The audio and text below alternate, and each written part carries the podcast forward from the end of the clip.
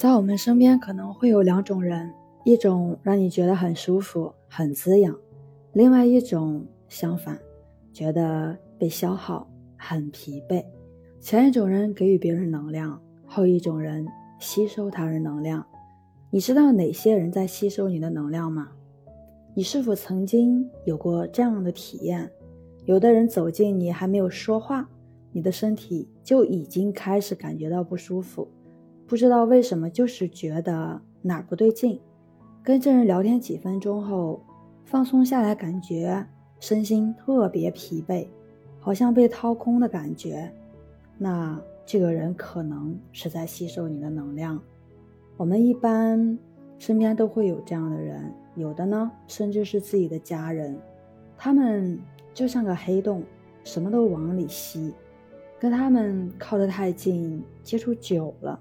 会莫名其妙的情绪变得不是那么好了，而且心态会慢慢变得很悲观。这样的人往往戴着面具。如果你觉知不够、不够敏感、没有足够的训练或阅历，想很快辨认出来还是有难度的。人的身心灵是一个完整的能量体系，能量有高有低，有正有负。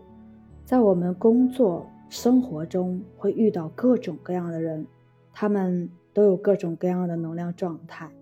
不管你有没有觉察，我们遇到的人的能量系统会对我们自身的能量状态产生影响，这个是自然发生的。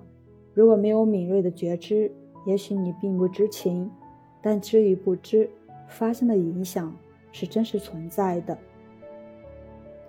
你接触了吸收你能量人之后，感觉自己能量状态降低，不舒服，浑身不自在，疲劳体乏，非常想要休息，感觉身体里哪有什么东西堵着似的。而在接触了给予你能量的人之后呢，你感到身体很舒适，内心平静祥和，感到心灵和身体得到滋养，甚至从心灵深处。升起一股能量，内心充满活力和阳光。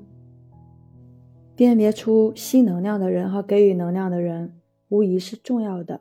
但这里需要说明一下：我们说吸能量的人，与其人品的善恶本身无关。我们说的只是一种能量状态。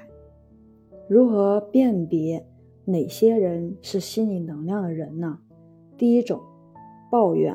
愤怒很多的人，一个抱怨很多的人身上的这种能量随时随地会流动出来，看什么都不顺眼，会很挑剔，看事物容易停留在事物的负面而忽略正面，负面的想法、意念无疑会释放出负面的能量频率。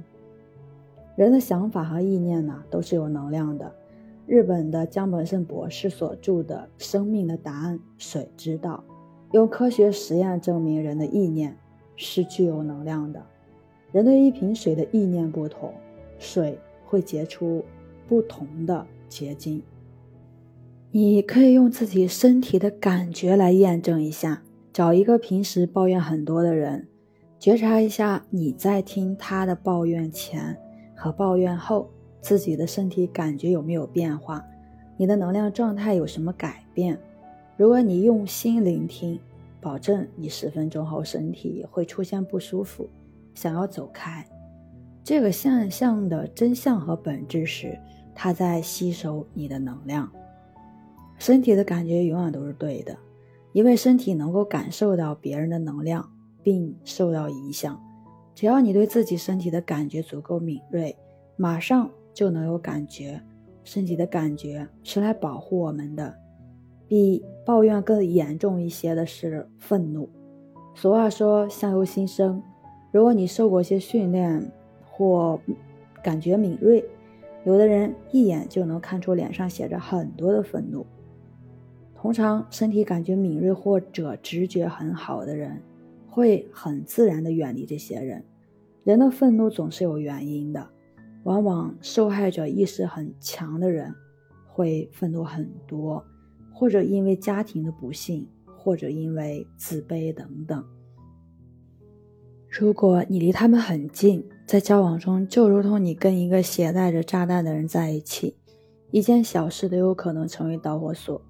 只要有导火索，炸弹随时都有可能爆炸。重要的是，其实我们往往忽略一个事实：没有炸弹，只有导火索是不会爆炸的。重要的是炸弹，而不是导火索。所以，引爆炸弹的导火索的小事本身并不重要，重要的是看到炸弹是什么，来自哪里。愤怒最深层的驱动力是恐惧，愤怒和恐惧是一种能量的两面。愤怒是侵略性的，恐惧是非侵略性的。恐惧是负面状态的愤怒，愤怒是正面状态的恐惧。有很多愤怒的人会很容易用进攻别人来防御自己的恐惧。所以，如果你受到攻击，你的能量系统会受损。这时候，你需要用很多能量来调整自己，才能恢复到平静的状态。很显然。愤怒很多的人，当然是能量的吸收着。第二种是谈论话题的中心全是我的人。生活中有很多以自我为中心的人，话题和关注的焦点大部分都是我怎样怎样，交谈的内容也由他来主导。无论他谈的是什么，总要让你关注的焦点在他这个人或他谈的事情上。这类人也是吸你能量的人。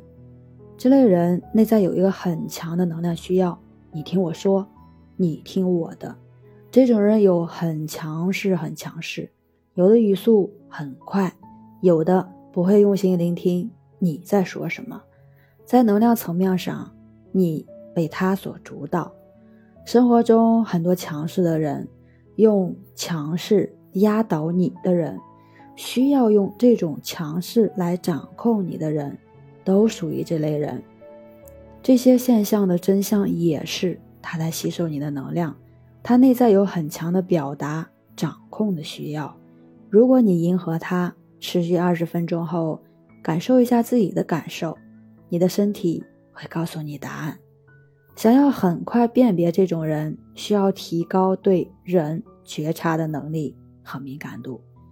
比如谈话开始了，对方在说他感兴趣而自己不感兴趣的话，这时候当抽离出来，问问自己，为什么他要让我听这些内容？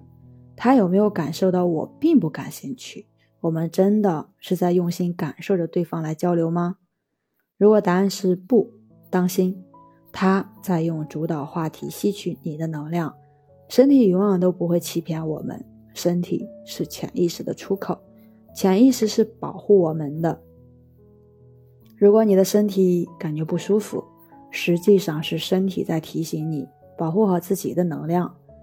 第三种是隐性的吸你能量的人，前两种人属于显性的，相对容易辨认；还有一种人是隐性的，辨别起来有一定难度。就比如他话不多，看上去。也不是在语言上抱怨、愤怒的人，谈话时也关注你的感受，并没有主导谈论话题，也并不强势，但是他的内在好像有些弱，让你产生同情、怜悯，想去帮助他。这种人也是吸你能量的人。那些内在要求你关注他很多的人，在你们的关系模式中，他的内在小孩有很多需要。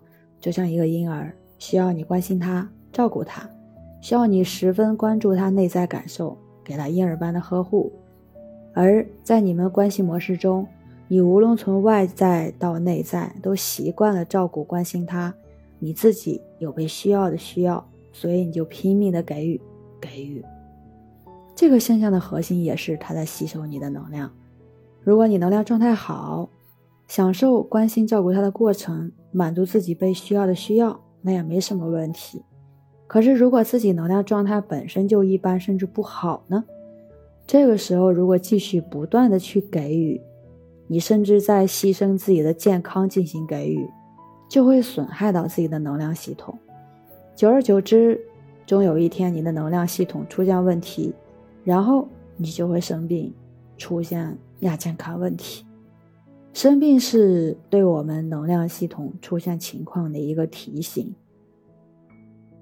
接触高能量的人会觉得自己那点不开心的事情不过是生命环节中一个小插曲，没什么大不了，未来还是光明的，有希望的，生活是有滋有味的。这种人很容易成功，很简单，大家都喜欢他嘛，愿意和他交往，有人脉。就更容易成功。生活中有很多能量给予者，这些人本身处在高能量状态，内心往往很平静、喜悦，有很多的爱。跟他们在一起，你会感觉很舒服；跟他们交谈，你会学到很多智慧，甚至感到心灵得到滋养。每次你跟他们接触，会感觉生活是如此美好，自己的内在。平静了很多，生活阳光了很多。这些人是高能量的，充满正能量的人。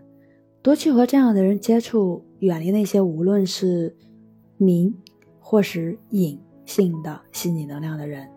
高能量、正能量与爱一样，只有自己拥有了，才能给予出去。学会辨别吸你能量的人和给予你能量的人，远离吸能量的。